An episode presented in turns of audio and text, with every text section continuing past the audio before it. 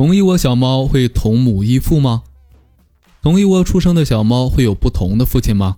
答案是肯定的。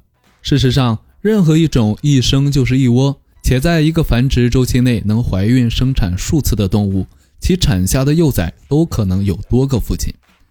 这种现象被称为同期复孕。每到繁殖季节，雌猫会因受到生理刺激而排卵，而且需要在卵子排出卵巢前进行交配。通常，雌猫在排卵前需要交配数次。